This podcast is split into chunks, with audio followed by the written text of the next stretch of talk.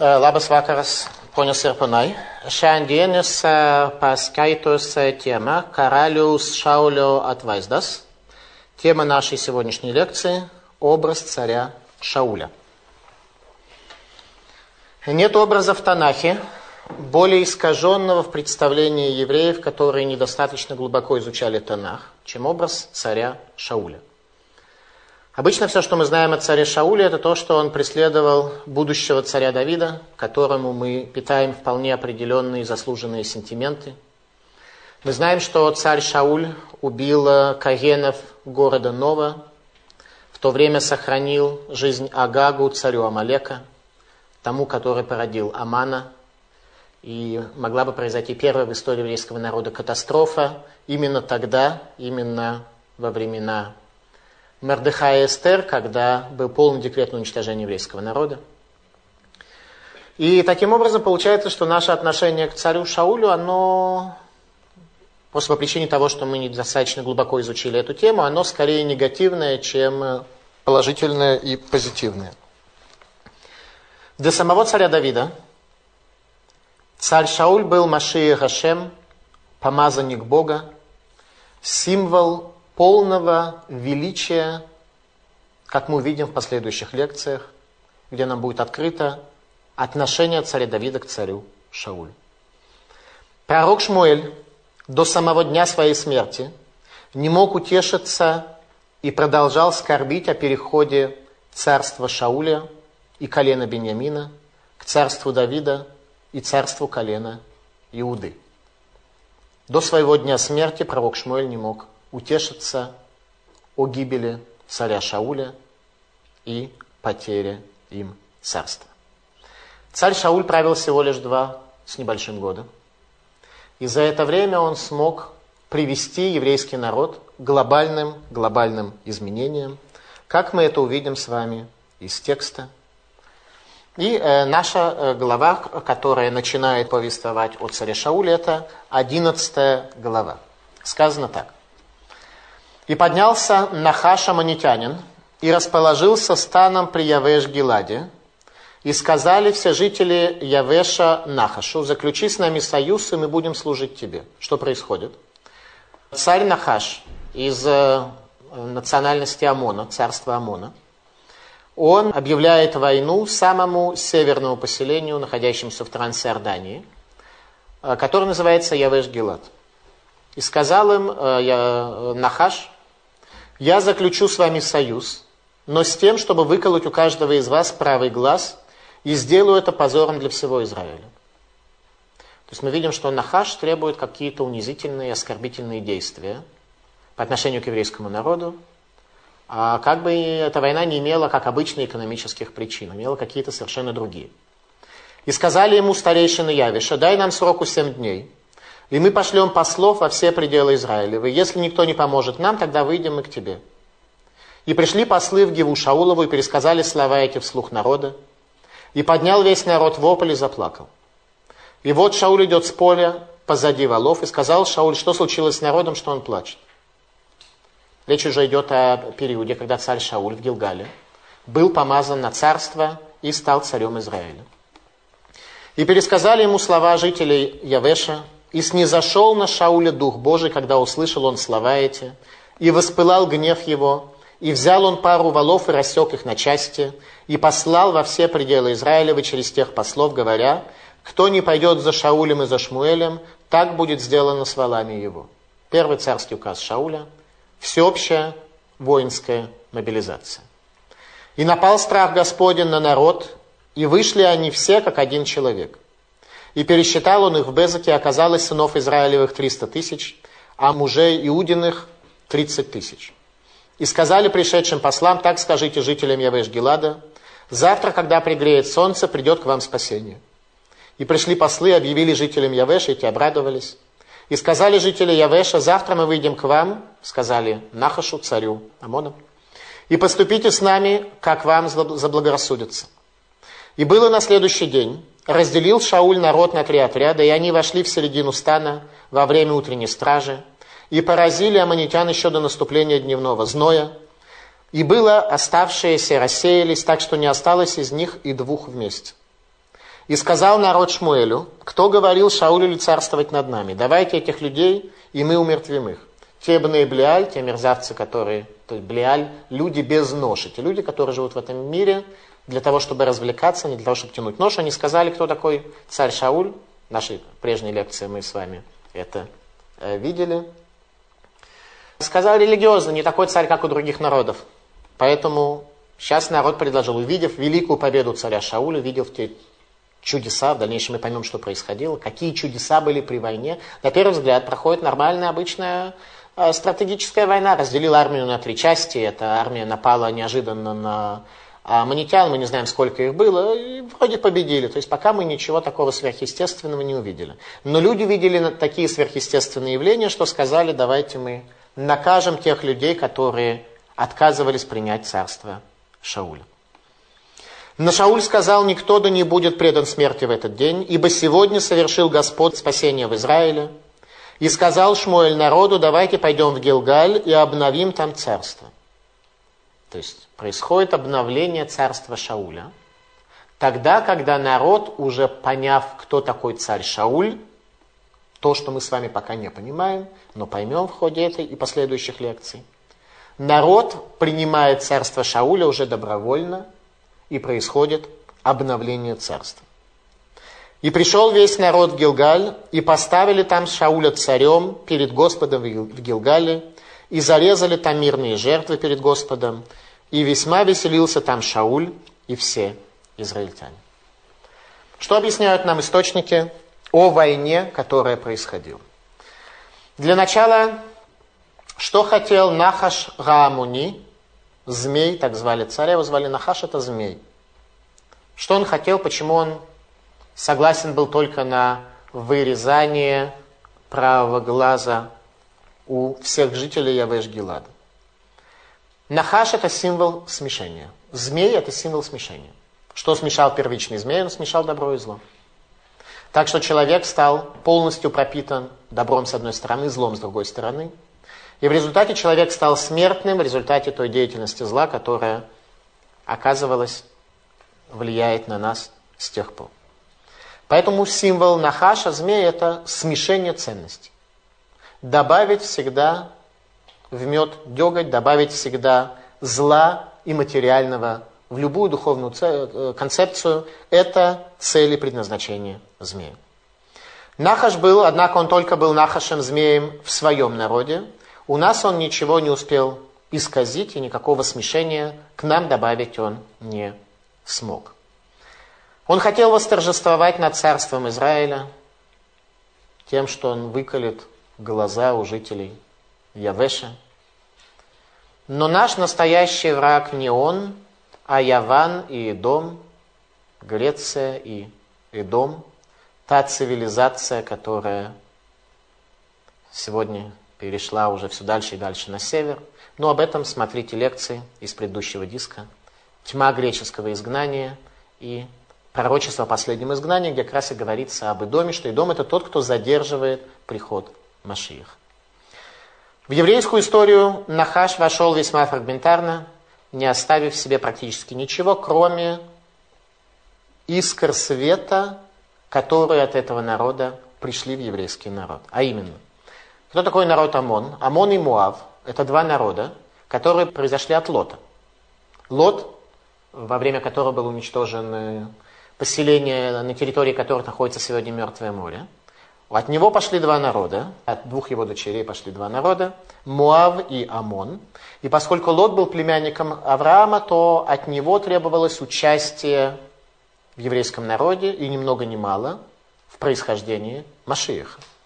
Рут прабабушка, что? Машеха. Кровосмешение, тем не менее, от Лота происходит э, искра света. Рут, Моавитянка, она бабушка царя Давида.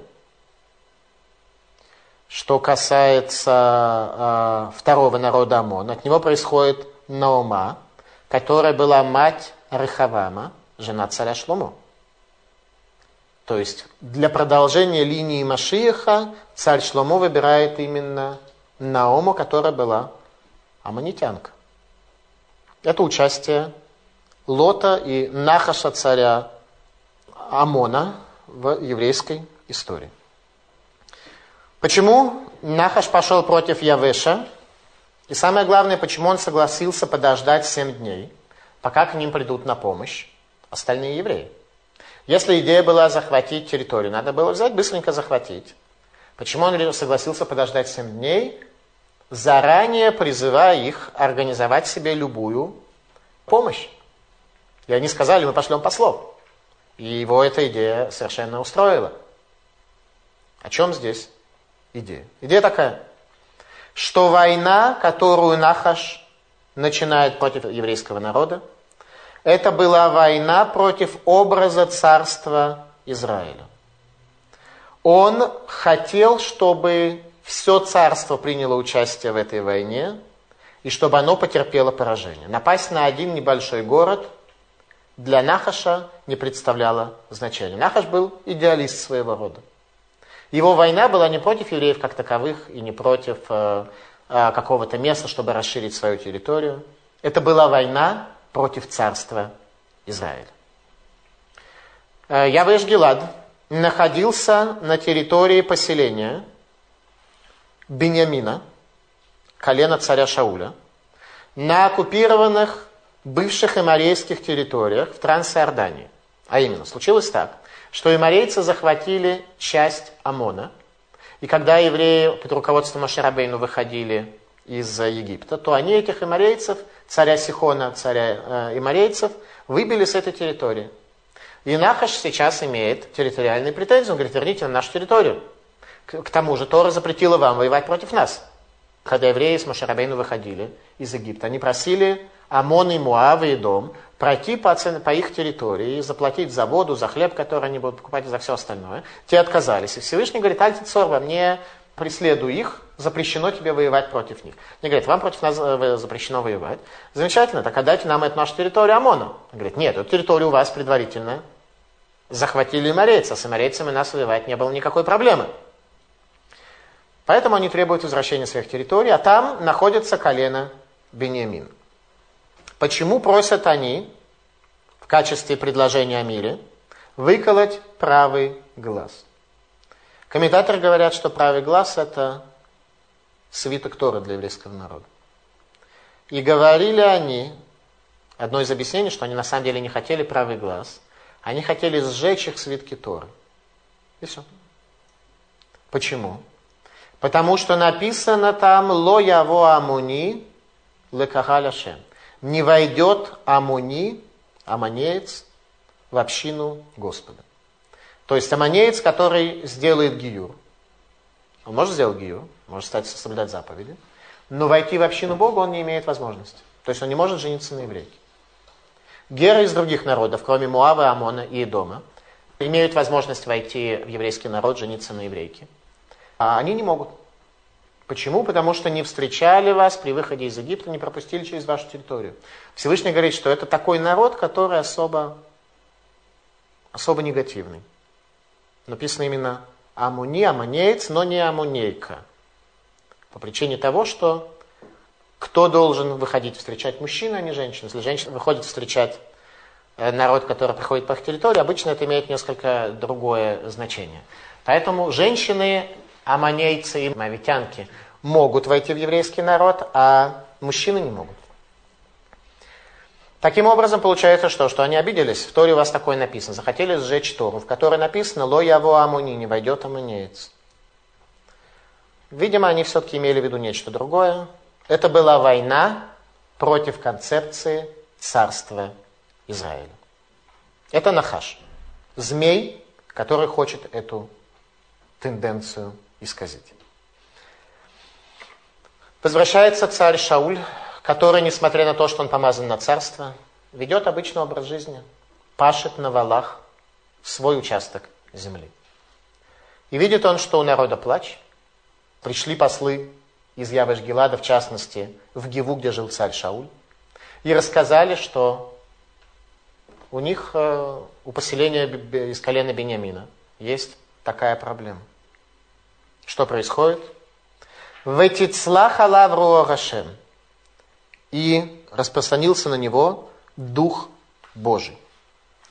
Тут видит царь Шауль, что сбывается пророческое обещание Шмуэля о том, что Дух Божий будет на нем, и он превратится в другого человека. Царь Шауль превращается в другого человека. И шла Шнейлухот Абрит, одна из э, книг по Кабале, очень важная книга по Кабале, дает нам следующее объяснение, что происходит, что должен ощущать человек, у которого Дух Божий на него распространяется. Митпашет мигашмиют у митлабеш руханиют, вегу давук лимала лимала, веаз ешбо мидат куно. Снимается с него материальность, состояние из плоти и крови. У Митлабеш Уханиют он одевается в духовность, и он становится прилепленным, лымало-лымало, высоко-высоко к высоким возвышенным структурам, и тогда возникает у него от знания о Творце его. Тогда возникает у него от знания о Творце его. Это состояние духовного подъема, которое приводит к человеку, что с него снимаются вообще вот его материальные. Наверное, каждый из нас иногда ощущает более какое-то духовное состояние, более возвышенное, более такое.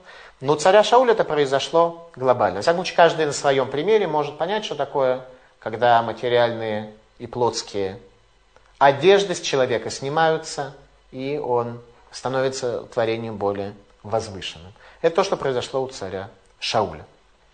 Рамбам в книге Море Невухим, путеводитель для заблудших, говорит следующие слова.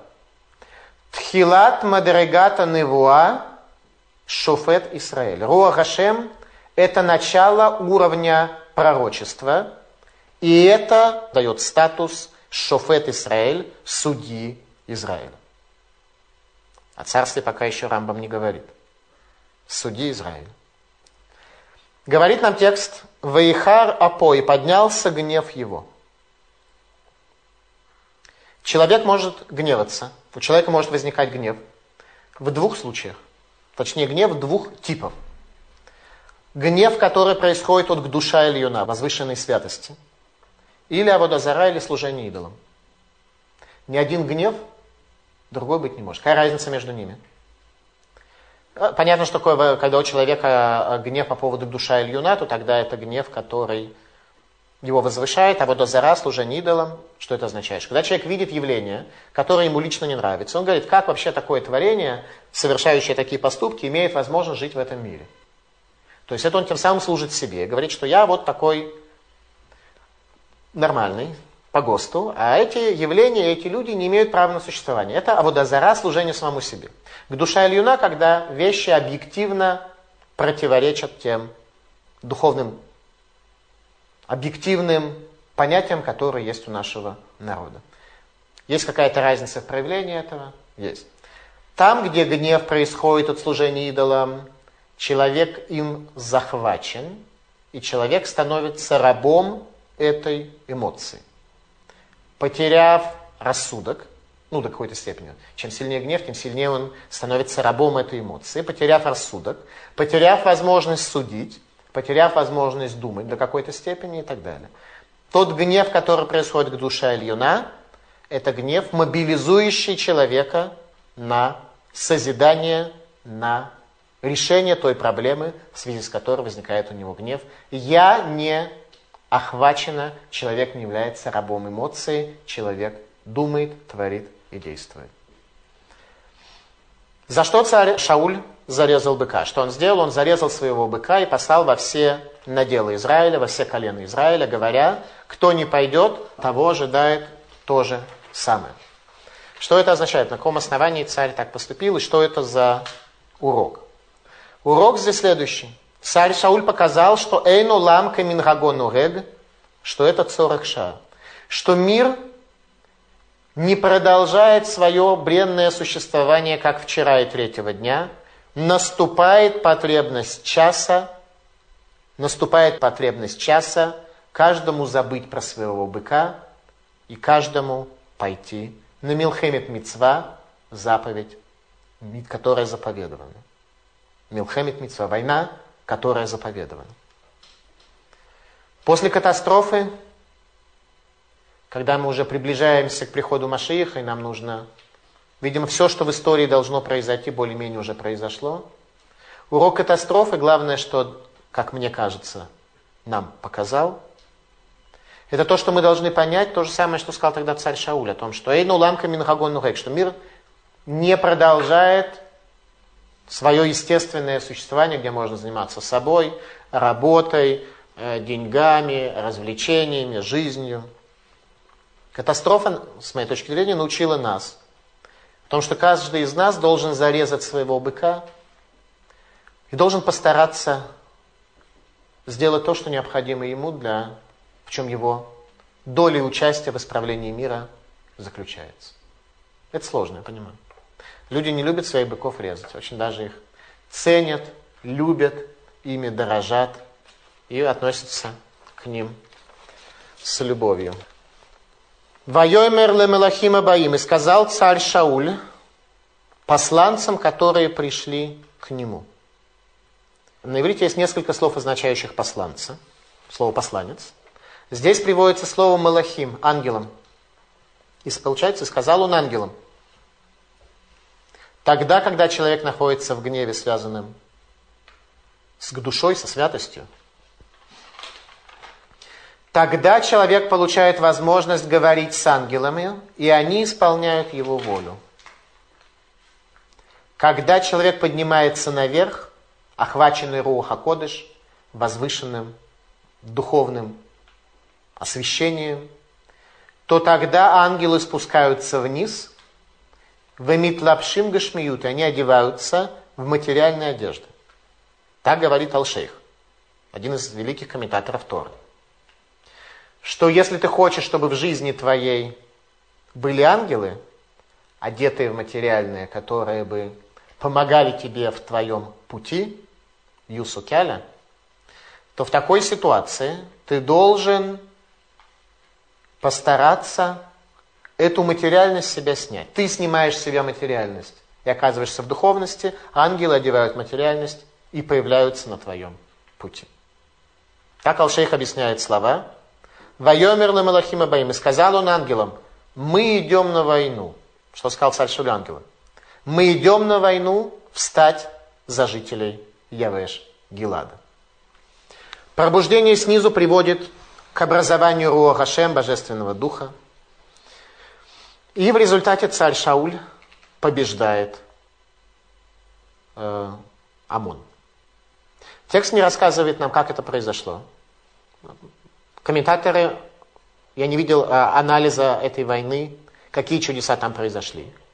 Единственное, что мы с вами видим, это то, что у евреев возникло желание лехадешам луха, обновить царство, сказав, что когда мы до этого, по слову пророка Шмуэля, назначали царя Шауля на царство, то наша готовность и наше понимание образа царя Шауля было недостаточным. И поэтому все помазание царя Шауля было недостаточным. И сейчас нам необходимо помазать его на царство заново. Сейчас мы, только сейчас мы готовы его принять как царя. Нехадеша Милуха. Шам. Там, именно в Гилгале. Мы обновляем царство. Вилинский Гаон говорит, что царя Шауля сейчас решили помазать на царство добровольно, увидев, что его царство несет царский свет, соединяя Эльюним и Тахтуним, соединяя верхние миры с нижними мирами. Это есть функция царя. И народ увидел в царе Шауле его способность это осуществить. Царь Шауль, его царство, его выводит реальность к чуду. То есть чудо становится частью реальности. И реальность поднимается до уровня чуда. Все царство, все великое царство Шауля продолжалось всего лишь два с небольшим года. и помазывает его на царство в Гилгале, месте, где произошло нарушение государственных границ, где стоял Мишкан, где до сегодняшнего дня находится место связи между Богом и Израилем. Это место, предназначенное для помазания царей на царство.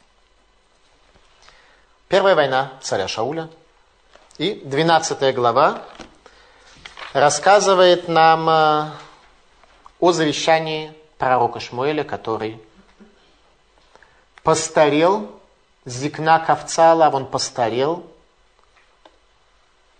тогда, когда увидел, что царство Шауля не может больше продолжаться. И сказал Шмуэль всему Израилю, «Вот я послушал голоса вашего во всем, что говорили мне, и поставил над вами царя. И вот теперь царь ходит перед вами, а я состарился и посидел. И вот сыновья мои с вами. Я же ходил перед вами от юности моей до сего дня. Вот я, будьте мне свидетелем перед Господом и перед помазанником Его. Взял ли я у кого вала, и взял ли я у кого осла, Кого обидел, кого притеснил, и из чьей руки принял я подкуп и ослепил этим глаза свои, и я возвращу вам. И сказали они, ты не обижал нас и не притеснял нас, и ничего ни у кого не брал. Пророк Шмуэль никогда не взял у человека из плоти и крови ни одного лита. Никогда. Была другая позиция – что можно получать пользу от э, евреев. Позиция пророка Шмуэля была, что лично себя Галаха не запрещает, естественно, получать пользу от евреев. Получать сдоку сказано, что тот, кому не нужно, он берет сдоку, в конце концов он э, удостоится того, что ему будет нужно. Но как, вещи, которые проходят не в рамках цдаки, не в рамках э, милосердия, а в рамках подарков или еще чего-то, есть разные позиции. Есть позиции брать, есть позиции не брать. Пророк Шмуэль стоял на, на такой позиции, что он ни у кого ничего не брал. И сказал он им, свидетель у вас Господь, и свидетель сегодня помазанник ему, что вы не нашли ничего за мною, сказали они свидетель, что ничего не нашли. И сказал Шмуэль народу, Господь, который поставил Моше и Аарона, и который вывел отцов ваших из земли египетской, Теперь же предстаньте, и я буду судиться с вами перед Господом за все благодеяния Господа, которые Он оказал вам и отцам вашим. Когда пришел Яков в Египет, и отцы ваши возопили Господу, то послал Господь Маше и Аарона, и они вывели отцов ваших из Египта и поселили их на этом месте. Но те забыли Господа Бога своего, он передал их в руки Сесрыва и начальника Хацорского, и руки филистимлян, и в руки царя Моавицкого, и они воевали с нами – и возопили они Господу и сказали, согрешили мы, ибо оставили Господа и служили Баалем Аштаротом. То есть что делает э, пророк Шмуэль? Он описывает нам весь период судей, когда за грехи еврейского народа пришли к нам всевозможные враги, и когда вставали судьи, которые исправляли еврейский народ от их неправильных путей, и когда они меняли состояние в еврейском народе. Сказано так. «И послал Господь Ерубааля и Бедана Ифтаха и Шмуэля, и избавил вас от рук окружавших вас врагов, и вы жили в безопасности. Когда же увидели вы, что Нахаш, царь сынов Амоновых, выступает против вас, то сказали вы мне, нет только царь, пусть царствует над нами, тогда как Господь Бог ваш, царь наш. А теперь вот царь, которого вы избрали, которого вы просили, и вот поставил Господь над вами царя. Если будете бояться Господа и служить Ему, и поминоваться глазу Его, и не станете противиться повелениям Господа, то будете вы царь, который стал царем над вами, за Господом Богом вашим. Последнее наставление, которое дает пророк Шмуэль еврейскому народу. А если не будете слушать глаза Господа и станете противиться повелениям Его, то рука Господа будет на вас, а теперь станьте и посмотрите на это великое дело, которое Господь совершит глазами вашими. Ведь ныне жатва пшеницы, а я вас зову Господу, и тот даст гром и дождь, и вы узнаете увидите, что великое зло ваше, которое вы сделали перед очами Господа, и спросив себе царя. Что происходит? В Израиле летом никогда нет дождя. когда собирают пшеницу? В начале лета. В начале лета особая жара никогда не может быть дождя. И пророк Шмуэль говорит, что сейчас Всевышний в качестве доказательства даст дождь. Нам потребуется с вами узнать, почему это было нужно, зачем нужен был именно дождь. И что он таким образом продемонстрировал. Только свое величие, что среди жары в условиях засухи он может э, дать э, воду с неба. Чему, что это доказывает? Все это мы с вами должны будем увидеть. И возвал Шмуэль Господу, и дал Господь гром и дождь в тот день, и весьма устрашился весь народ Господа и Шмуэля. И сказал весь народ Шмуэлю, помолись о рабах твоих перед Господом Богом твоим, чтобы не умереть нам, ибо мы добавили ко всем грехам нашим еще одно, и так далее. Народ был испуган этим явлением дождя, которое увидел. Давайте попытаемся разобраться с тем, что произошло с пророком Шмуэлем. Зикна Кавцалов, старость, дословно прыгнула на него. Постарел пророк Шмуэль.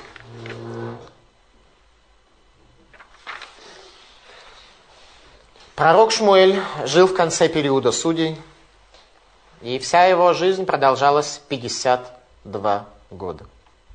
Только время служения левитов. В два года он пришел в храм Шило, и еще 50 лет он был судьей Израиля до тех пор, пока не заканчивается его период. И годы жизни были определены ханой в ее молитве. Как она сказала, и будет он там леолам, и будет он там дословно навсегда. Что такое улам? Улам левитов 50 лет. Улам, когда левит имеет возможность работать в храме, это 50 лет работы. Она сказала, улам навсегда, он прожил ровно 50 лет. После того, как пришел в храм.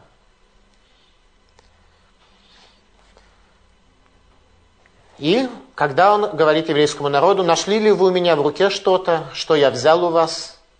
И говорит им, лом отцатум миума, вы не нашли ничего. Говорит, у меня вообще ничего нет. Говорит Павел Шмель, у меня из материального а вообще ничего нет. У меня ничего нельзя найти. Я не только ни у кого ничего не брал, но у меня ничего и нет. Поэтому ничего и найти нельзя. Ничего найти нельзя.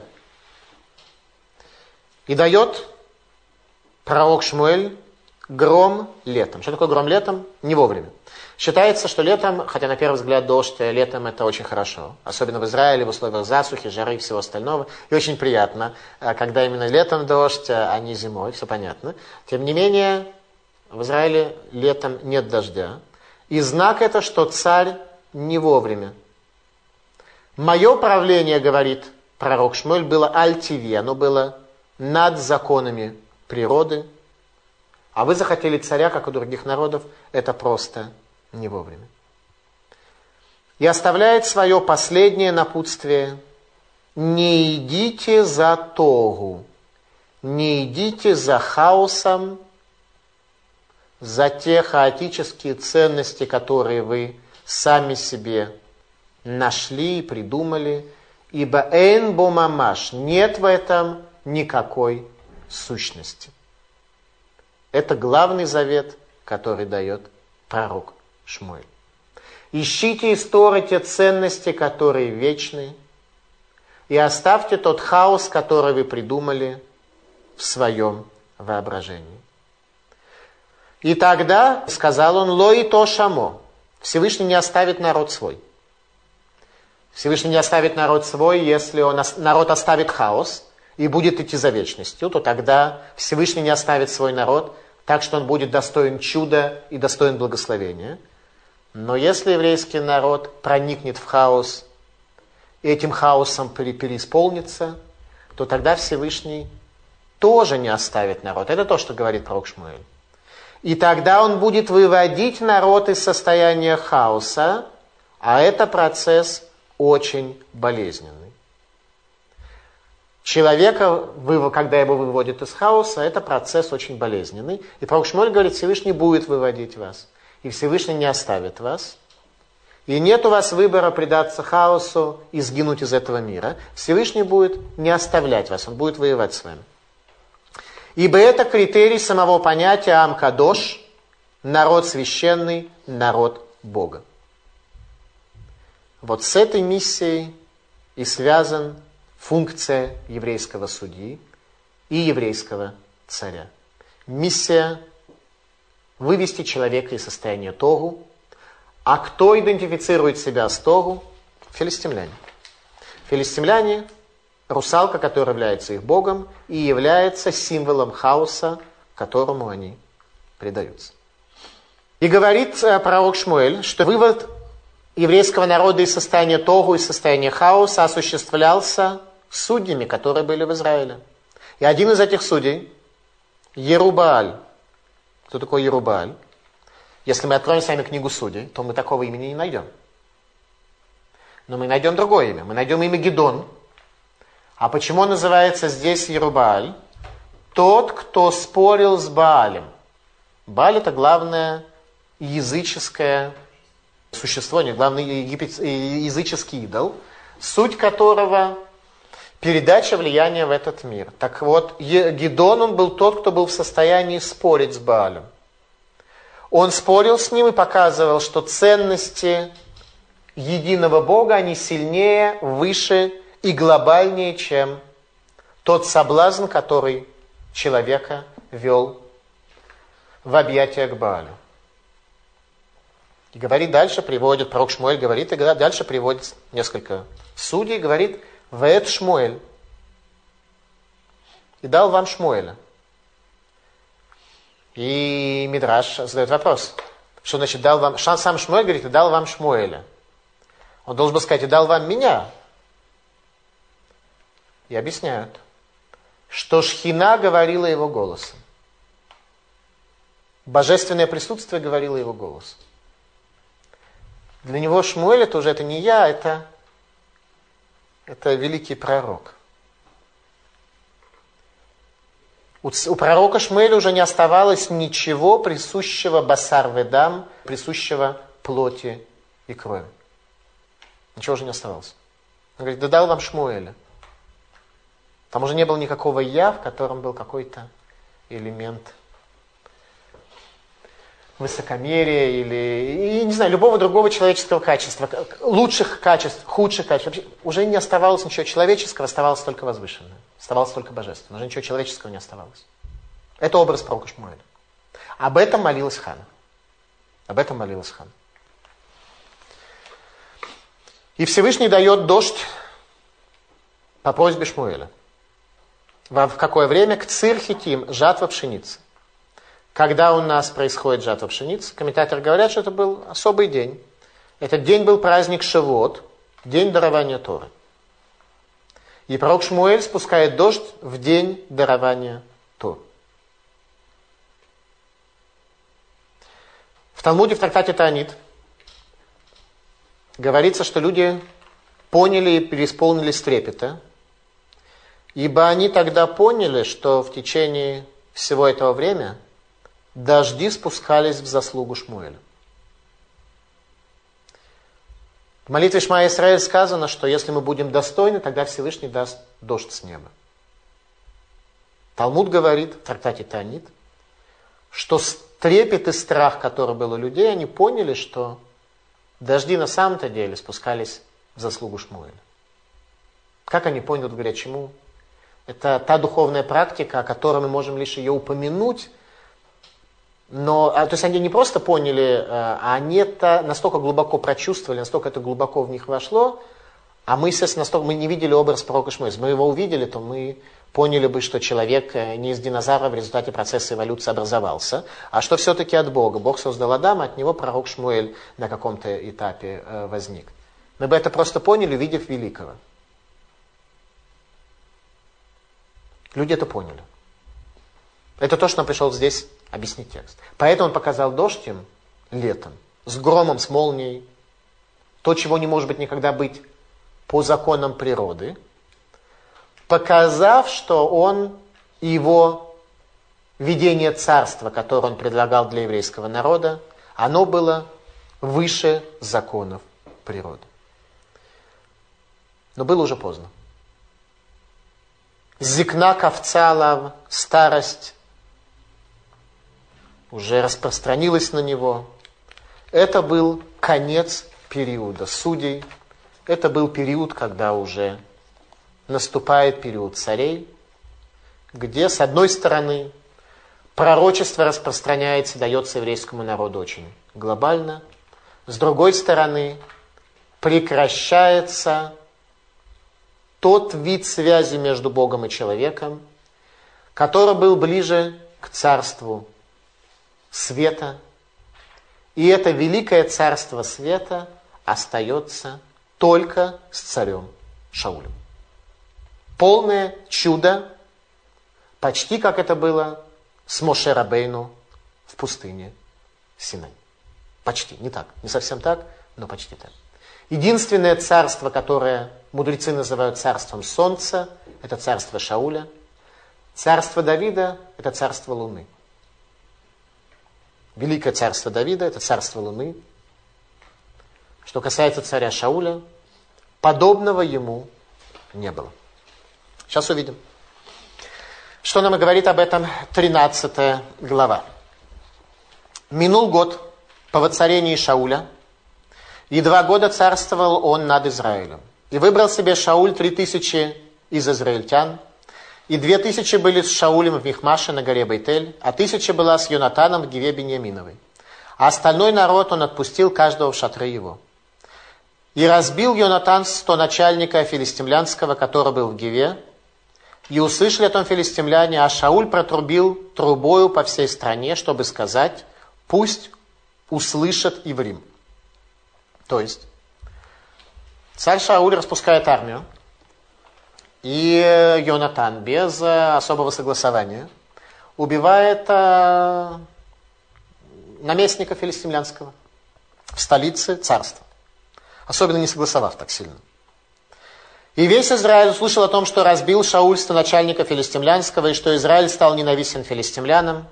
И собрался народ к Шаулю в Гилгаль. Народ собрался. Сколько собралось? Три тысячи. Три тысячи человек. А филистимляне собрались воевать с Израилем. Тридцать тысяч колесниц. Тридцать тысяч танков, говоря современным языком. И шесть тысяч конных – и множество народу, как песку на берегу моря. И выступили и расположили станом в Михмаше с восточной стороны Байтавина. А люди Израиля видели, что они в бедственном положении, что народ в горести. Евреи видели, что три тысячи людей, как в дальнейшем с вами видим, что вооружение евреев было два меча. У трех тысяч человек было два меча металлические. Были еще вилы, косы, может быть, еще что-то такого рода. Но в смысле мечей было два металлических меча. Люди Израиля видели, что они в бедственном положении, что народ в горести. Ну и дальше, как евреи реагируют на достаточно тяжелое противостояние против окружающего арабского мира. И укрывался народ в пещерах, и в ущельях, и в скалах, и в башнях, и во рвах. То есть народ начал мужественно разбегаться по пещерам. А те, кто были особенно предприимчивые, и переправились в Рим за Ярден, в землю Гада и в Гела. То есть они вообще за границу. Те, кто более, так сказать, могли нанять себе ишака маршрутного, они отправились еще дальше за границу. Шауль же был еще в Гилгале, и весь народ следовал в страхе за ним. А особо, так сказать, одаренные, они работали в обозе у филистимлян. Дальше это увидим. В обозе у филистимлян работали. Что делает царь Шауль? Он находится в Гилгале.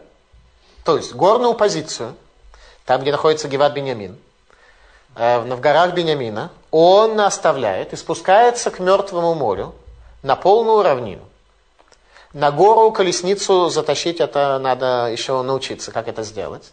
Они спускаются вниз в долину, полностью оставляя всю стратегию, забывая обо всем. И, на, и весь народ следовал в страхе за ним. Теперь, что значит весь народ следовал в страхе за ним? Вроде весь народ разбежался. Э, в страхе перевод не очень качественный. Э, Веколям харадуа хараб. Слово харидим.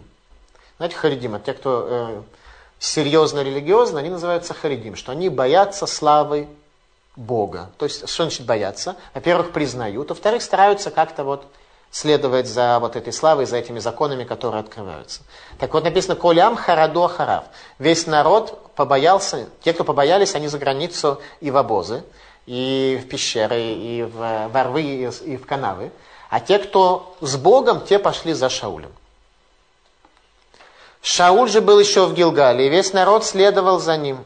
И ждал он семь дней до времени, назначенного Шмуэлем. А Шмуэль не приходил в Гилгаль. Семь дней ожидают Гилгаль.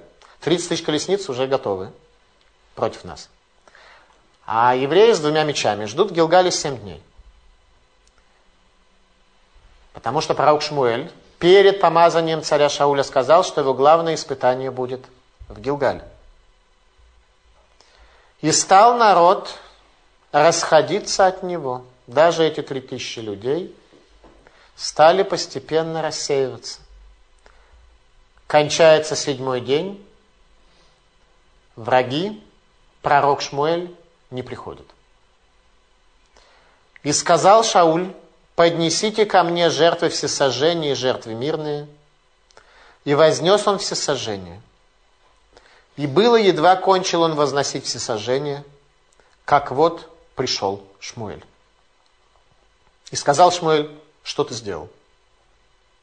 И сказал Шауль, так как видел я, что народ стал расходиться от меня, и ты не пришел к назначенному времени, а филистимляне собираются в Мехмаше, то я подумал, теперь нападут на меня филистимляне в Гилгале, а я еще не молился Богу. И осмелился я, осмелился я и вознес всесожжение. Дальше будет написано, что у Шауля осталось 600 человек. И сказал Шмуэль Шаулю, не скальта, потерял все. Здесь переводится «неразумно поступил ты», но перевод такой плохой. «Не сохранил ты заповеди Господ, Господа Бога твоего, которую Он заповедовал тебе, ибо до сего времени Господь ставил царствование твое над Израилем навеки, но теперь царствование твое не устоит. Искал Господь себе мужа по сердцу своему, и назначил его Господь главою народа своего, ибо не исполнил ты того, что повелел тебе Господь. От царя Шауля требуется бесконечность. От него требовалось полное упование на Бога с шестьюста оставшимися людьми, с двумя мечами против 30 тысяч танков. Принес жертву преждевременно. Ее с заходом солнца должен был принести пророк Шмуэль. Тогда бы царство сохранилось навсегда. Тут сказано, теперь царство не твое не устоит, ибо не соблюдал ты того, что повелел тебе Господь. Смотрите, какое обвинение, да? Это обвинение просто страшное. Что не соблюдал царь Шауль? Он не соблюдал то, что он, увидев, что армия разбегается, жертву принес. Потерял все, ибо ты не по сердцу для Бога. И встал Шмуэль и пошел из Гилгаля в, э, в Гилу Бениамину. Да, обратите внимание на, на пророка Шмуэля. У него не было вообще никаких вопросов. Ибо его царство, пророка Шмуэля, было абсолютно уже вышло за рамки того, что видит человек. Он же абсолютно вышел за человеческие рамки. И встал Шмуэль и пошел из Гилгаля в Гиву Беньяминову, а Шауль пересчитал людей, находившихся при нем, около 600 человек. Все, что осталось. Шауль и Йонатан, сын его, и народ, находившийся при них – пребывали в Гиве Бениаминовой, а филистимляне стояли станом в Михмаше. И вышли губители из стана филистимлянского тремя отрядами. Один отряд направился по дороге в Офру, другой направился и так далее. Кузнеца же тогда не оказалось по всей земле израильской. Ибо филистимляне говорили, чтобы не сделали евреи меча или копья. То есть евреи не умели обрабатывать металл, потому что филистимляне придумали меха, а евреи в этом смысле технологически отставали. Ну, это мы говорили в предыдущих лекциях. И ходили все израильтяне к филистимлянам, ковать каждый сошник свой, заступ свой, топор свой и мотыгу свою. И было в день войны, не нашлось ни меча, ни копья в руках у всех людей, бывших при Шауле и Йонатане, а нашлись только у Шауля и у Йонатана, сына его. И вышел охранный ряд филистимлян к проходу Михмаша. Два меча против 30 тысяч танков. Не поверил в Бога полностью, принес жертву, не скальта, потерял все. Это образ царя Шауля, это то, что требовалось от царя Шауля.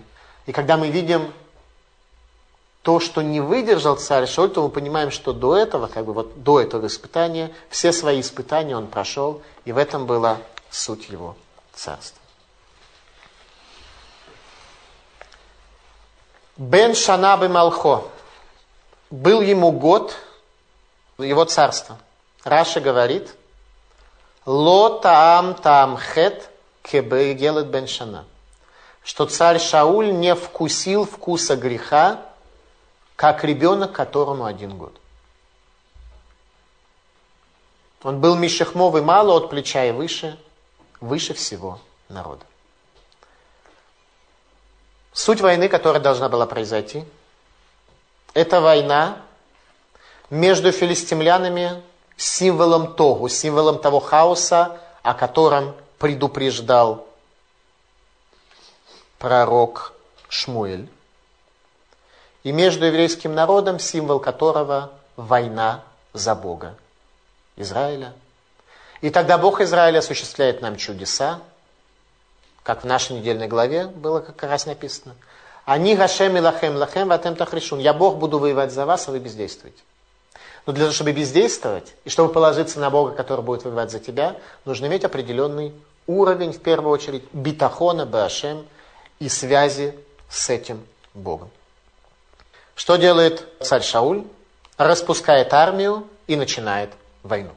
Показать всем нам, что против 30 тысяч танков не нужно 40 тысяч. Или, допустим, ну 10 тысяч, может быть, могут победить в определенной ситуации. Вполне достаточно трех тысяч людей с двумя мечами. Вполне достаточно будет. Распускает армию. Йонатан без согласования убивает филистимлянского наместника. Добровольно сдают столицу, стратегическое положение в горах, в Гиве и в Михмаше. И спускаются в Гилгаль, место связи между Богом и Израилем, на равнину Ярдена, имея вооружение в количестве двух мечей. На современном геополитическом языке это называется «Саканаки юмитла мединат Израиль». Полная опасность для государства Израиль. Сегодня общественность потребовала бы правительственное расследование по поводу такого ведения войны и таких методов ведения войны. В Израиле была сейчас война, по поводу которой есть как раз правительственное расследование в связи с чем. Танах раскроет нам, что пророк Шмуэль таки проведет расследование и покажет, в чем вина царя Шауля, что он начал войну слишком рано. Он принес жертву на несколько минут, прежде чем пришел пророк Шмуэль, он не положился на Бога абсолютно. Поэтому война пошла совсем в иное русло. Стратегия ведения войны царем Шаулем. Первый элемент стратегии – это трубление в шафар. Второй элемент – корбан бегилгаль, э, жертвоприношение в Гилгале. Третье – сама война. Первое – протрубил в шафар и сказал Ишмеуга еврим. И услышат евреи. Что надо услышать? Каждый, когда отрубление в шафар, это то, что мы делаем в Рошашана, в день суда, в день, когда ясность раскрывается перед нами. Каждый при слушании шафара должен ответить на самый первый вопрос, который Бог задал человеку. Аека, где ты? Где ты? Реши, где ты находишься. Ты находишься в Тогу и в хаосе, или ты достоин чуда и света царства? Первый вопрос, на который должен ответить каждый человек. Первый вопрос, который был задан Адаму. Ну, протрубил шафар, евреи поняли, предупредили заранее, спасибо. Ну и кто в пещере, кто за границу, кто при обозе филистимлянском трудится, получая филистимлянские литы. А кто и при царе Шауле? Три тысячи человек. Из них 600 оказались достойны чуда и стали свидетелями чуда, о котором будет нам рассказывать 14 глава. Корбан Бегилгаль. Жертвоприношение в Гилгале. Перед помазанием царя Шауля на царство, в Мицпе, когда царь Шауль разыскивал ослиц, сказал пророк Шмуэль Шаулю следующее. «Вецалха алеха руагашем, и снизойдет на тебя Дух Божий, веит набита имам, и ты будешь пророчествовать с ними, венеефахтала и шахер, благодаря той связи с пророками, о чем мы с вами говорили, соответственно, в предыдущей лекции, станешь другим человеком, другим человеком, который в состоянии будет принести еврейскому народу царство, о котором скажет пророк Шмуэль, Малхут Шейн Бодофи, царство, в котором нет недостатка. И перед помазанием пророк Шмуэль говорит царю Шаулю такие слова – Ваярата лифаная Гилгаль. Ты спустишься передо мной в Гилгаль. Вегине анухи юределеха. И вот я спускаюсь к тебе. Легалот лот лизбор зивхей шламим. Для того, чтобы принести жертвы всесожжения и принести жертвы шламим, жертвы цельные. Шеват ямим тухель. Семь дней подожди. Ад буи элеха. Пока я не приду к тебе. Вегудати лыхает ашертасе. И я дам тебе знать, что делать. Еще перед помазанием, когда царь Шауль еще не готов ни к пророчеству, ни к чему, когда он ослиц ищет. Пророк Шмуэль ему говорит, что испытание его царства будет его царство навсегда. И останется царство у колена Бениамина, или оно отойдет от него к колену Иуда, зависит от того, как он поведет себя в Гилгале, куда он должен будет спуститься, и подождать там семь дней. А когда спуститься? Сказано не было. И не будет сказано. И Йонатан сам должен будет решить, когда убить сто начальника и когда спускаться в Гилгаль для того, чтобы Всевышний сделал чудо. И в самом начале сказано было пророку Шмуэлю, чтобы он избрал Шауля на царство – и он спасет еврейский народ от руки филистимлян. От руки хаоса он спасет народ, от пребывания в хаосе. Ибо победить филистимлян можно только, если ты из хаоса вышел. Гилгаль связан с гиперглобальной задачей перед царем Шаулем и тяжелейшим испытанием, суть которого – видение и упование на Бога безграничны. Безграничны. Шауль понимает, время настало. Настало время, когда исправление еврейского народа уже более-менее завершено, когда люди достойны чуда. Время настало сейчас. Йонатан убивает наместника филистимлян – После чего они оставляют свое стратегическое положение в горах Бениамина и спускаются на равнину в Гилгаль. И ждут там семь дней. Что такое Гилгаль? Гилгаль это место Арона Брит, место Ковчега Завета. Это еврейский стан в земле Израиля, место обрезания, которое сделает Егошо всем евреям после вступления в землю Израиля. И первый Песах, первый исход из Египта, евреи отмечают, в земле Израиля уже, отмечают в Гилгале.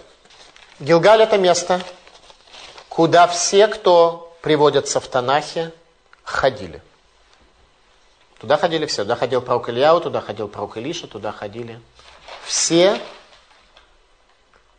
потому что это было место шхины, место вечного пребывания Бога на этой земле. Шла Шнейлухот Абрит говорит, Гилгаль – это гибук лымала, присоединение к верху. То есть посвящение в тайну. Это место предназначено для посвящения в тайну. Пророк Амос, который говорит о будущем изгнании еврейского народа, говорит следующие слова – а Гилгаль гало и гале. Гилгаль будет изгнанием изгнан. Разрушение храма и пропажа божественного присутствия в земле Израиля, она коснется также и концепции Гилгаль. Шхина, божественное присутствие, тоже будет изгнаны из этого места. Но сейчас она там. Сейчас божественное присутствие и связь между Израилем, Богом и землей Израиля находится там. Малбим, объясняя слова пророка Амоса, что Гилгаль, Гало и Гале, Гилгаль будет изгнанием изгнан, говорит, «Умишам лотасигу хаим вееша».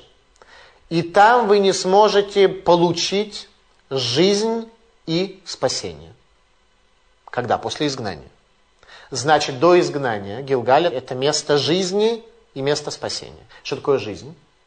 Определение жизни, которое слышал своих учителей, это выявление из потенциала в реальность, из сокрытия в открытое.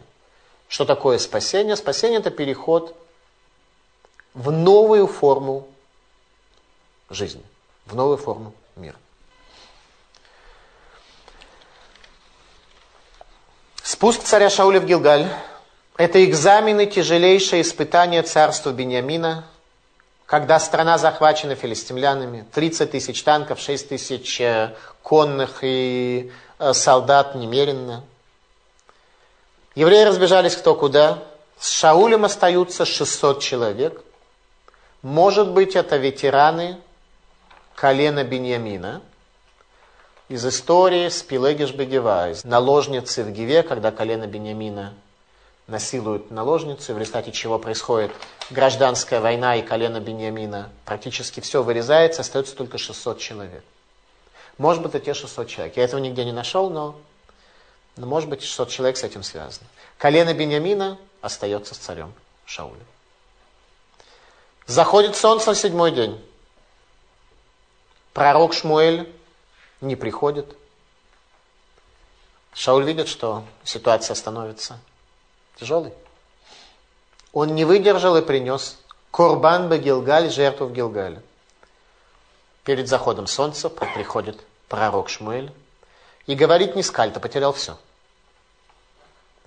Царство твое отдано другому, иначе оно было бы вечно. Что происходит в этот момент? Аруа Гашем, Божественный Дух, оставляет царя Шауля – и в этот момент пророку Шмуэлю дается пророчество о помазании царя Давида. Если бы Корбан бы Гилгаль, жертвоприношение в Гилгале принес пророк Шмуэль, то произошла бы ядерная реакция в духовных сферах, которая привела бы к образованию Эвина Эзер, камня помощи, когда Бог воюет за Бне Израиль, за сыновей Израиля, как это было в войне пророка Шмуэля когда все филистимляне были разбиты, так что евреям не пришлось брать в руки оружие. Громы и молнии с неба их убивали. Наступает конец, наступает заход солнца царства Шауля, заход царства, которое сравнивается с солнцем. Шмуль до дня своей смерти пребывает в трауре по великому царству царя Шауля и отказывается утешиться. Ибо утешение – это видение продолжения пути. Человек может утешиться тогда, когда он видит, как он может дальше продолжать свой путь.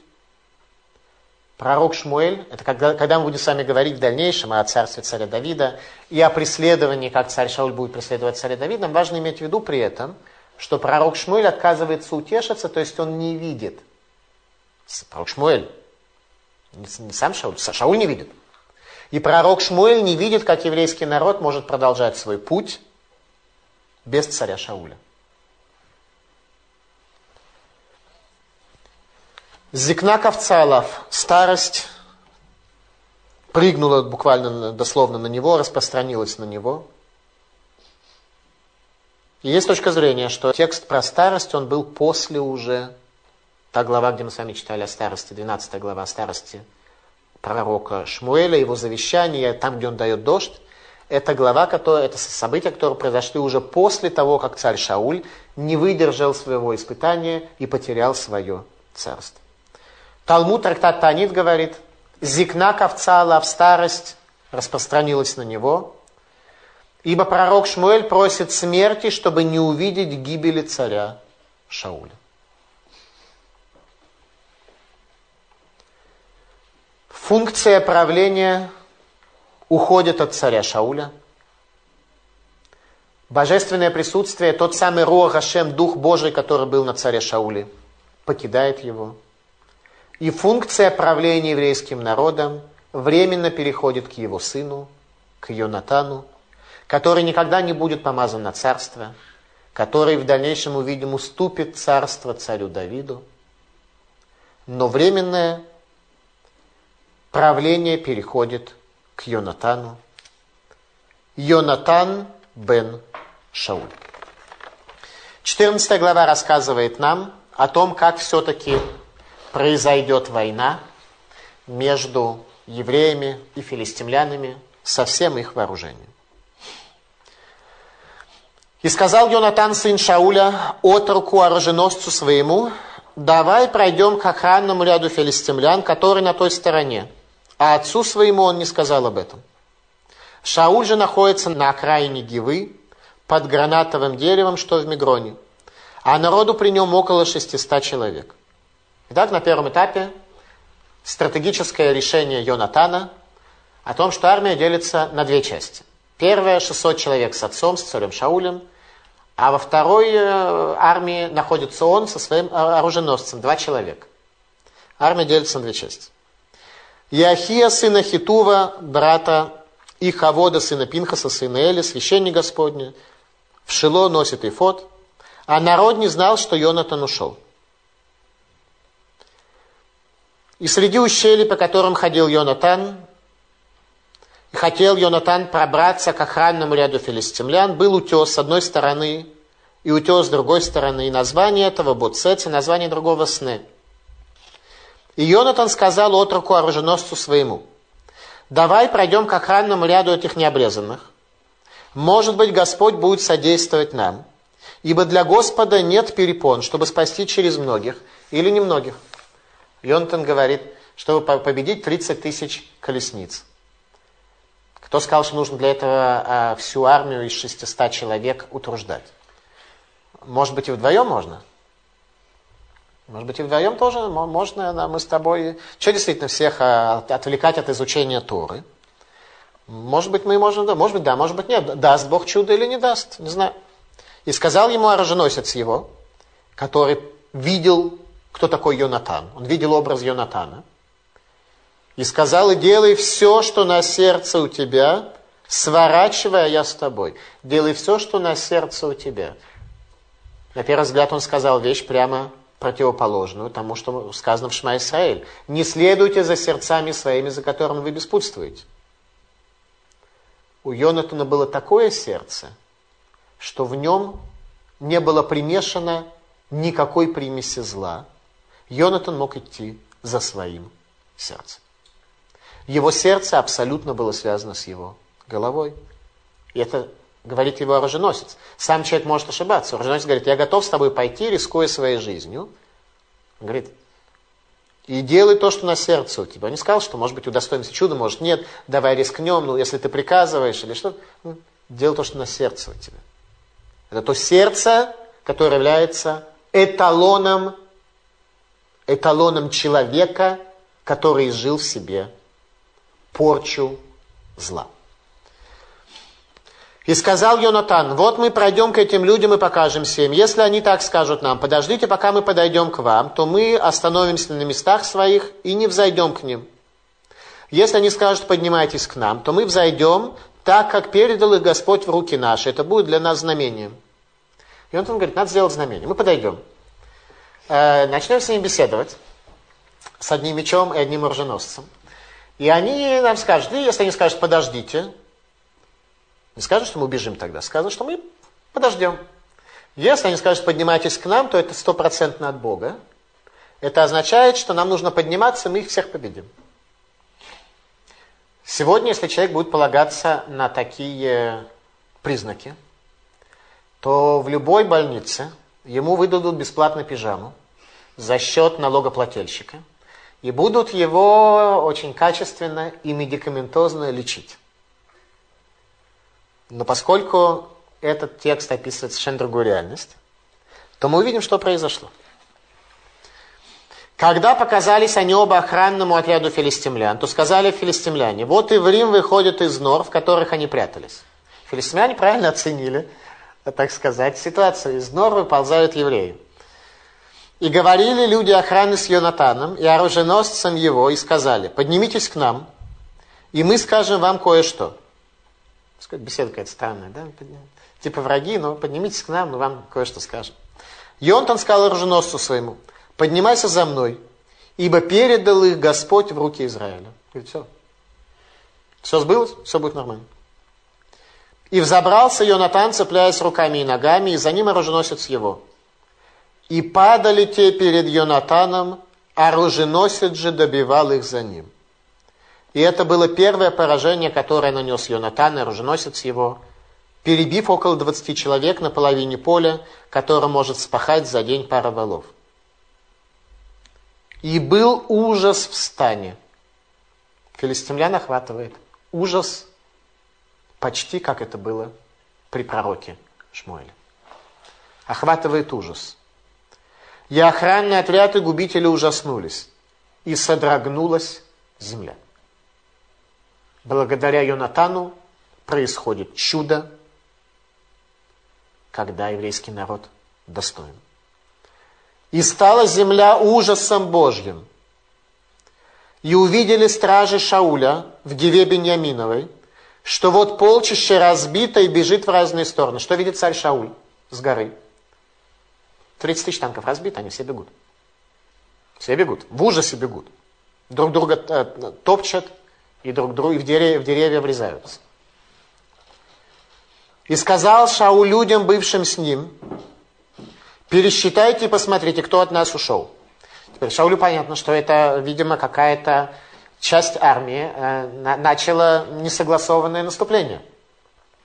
А он видит, вроде все 600 человек так более-менее с ним. Он говорит, посмотрите, кто, кто, собственно говоря, начал, так сказать, войну по, войну по чуду. И пересчитали. Вот нет Юнатана и оруженосца его. И было, когда Шауль говорил со священником, смятение, которое было в стане филистимлян, все увеличивалось. И сказал Шауль священнику, останови руку твою. И собрали Шаули все люди, бывшие с ним, и пришли к месту сражения. И вот они подняли мечи друг на друга, смятение было весьма великое. Филистимляне между собой сражались.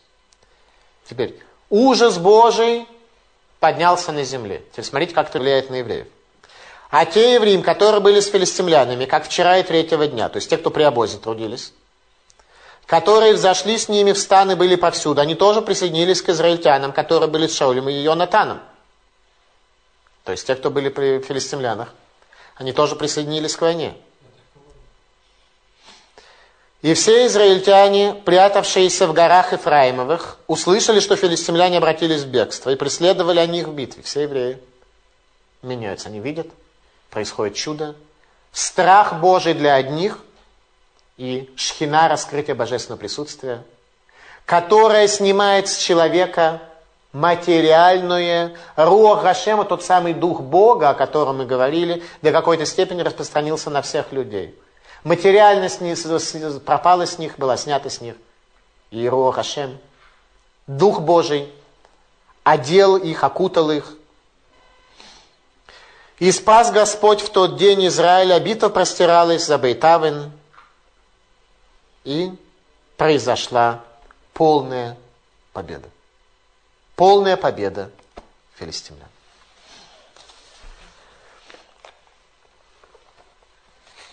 Как можно полагаться на такие признаки?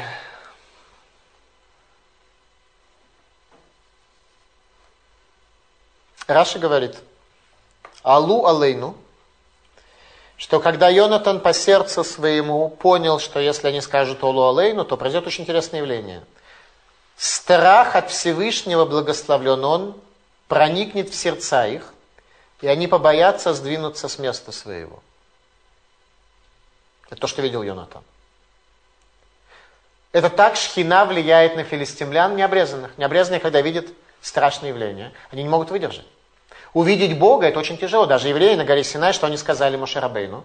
Наша недельная глава вот сейчас, в этом в ближайший шаббат мы будем читать. Пусть говорит Бог с тобой, а то мы умрем. Что значит ты умрешь? Что человек, который несовершенен, когда он видит совершенство, это шокирует. Это приводит к жуткому состоянию страха. Тот, кто готов к этому, тот может увидеть Бога и выдержать. Если нет, то происходит разбиение килим, как в Кабале это используется. Мидраш Раба говорит, Тирга заарец, возгневалась земля. Хатату лукимба, страх Божий.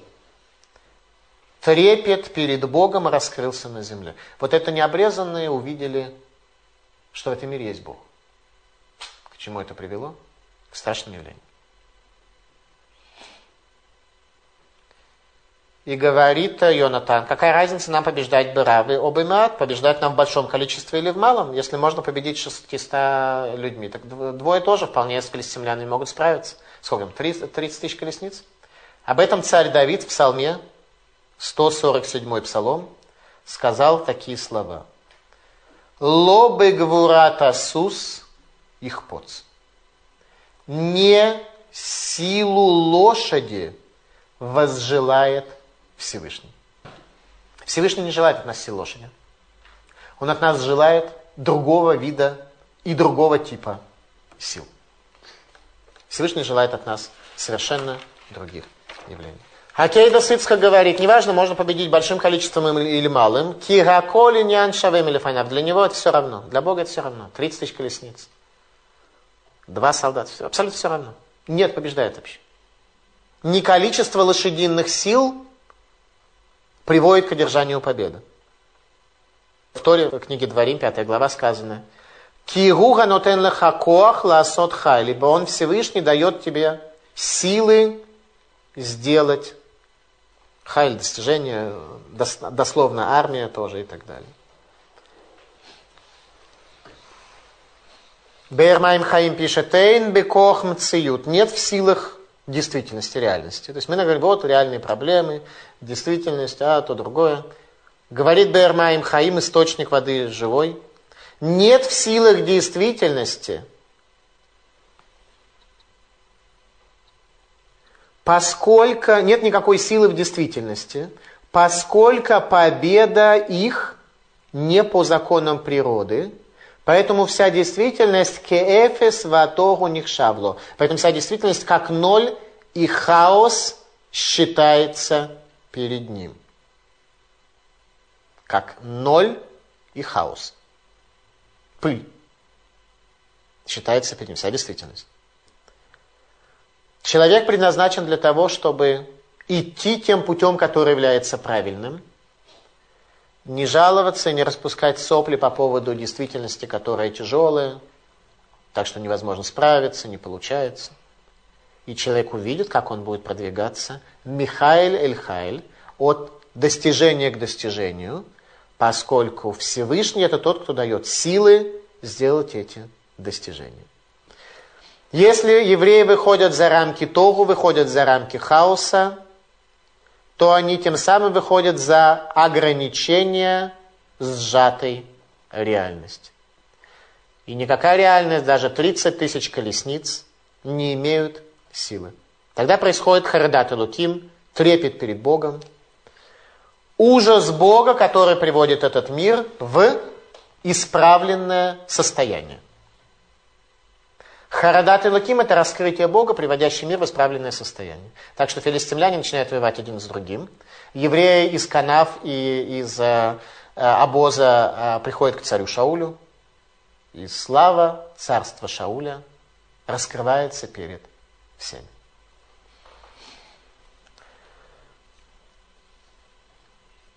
У царя Шауля была армия из 600 человек. У них было два меча, и они победили.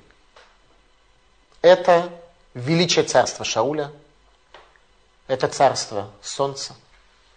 Очень интересно, что на литовском языке Саулис это и Шаули солнце. Это одно и то же вообще.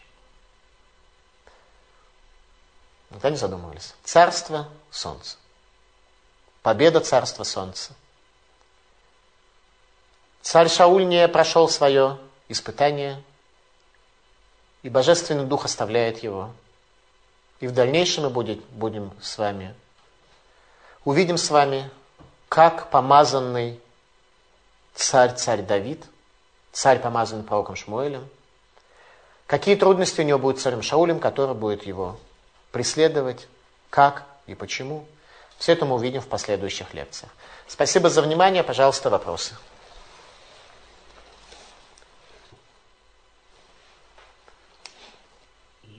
Ошибаюсь, там есть э, такой фрагмент, что э, вот когда э, царь Шауль, не дождавшись прихода Шмуэля,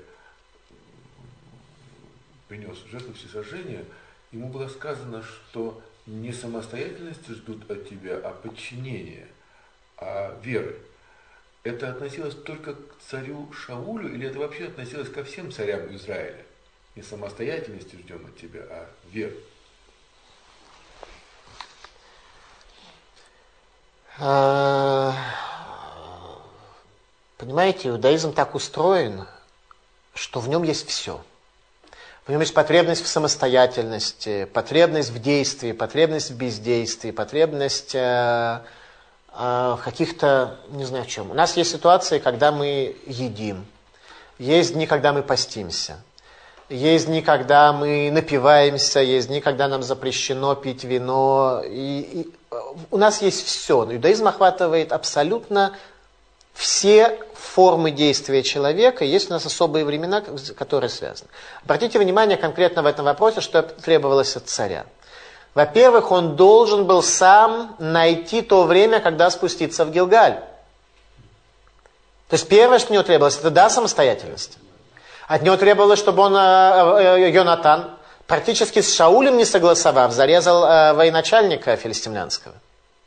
И только когда он спустился, в рамках полного делания, царь должен делать по определению, у него была особая задача вот теперь не делать а вот жертву не приносить. И находиться в Гилгале ждать.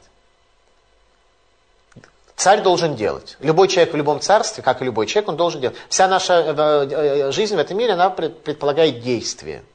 Все наши 613 заповедей, они не делай зла, а делай э, добро, те заповеди предписывающие, которые мы должны делать. И наша задача в этом мире действовать. Есть вещи, когда действия мы должны воздержаться. Соблюдение шаббата, например, и так далее.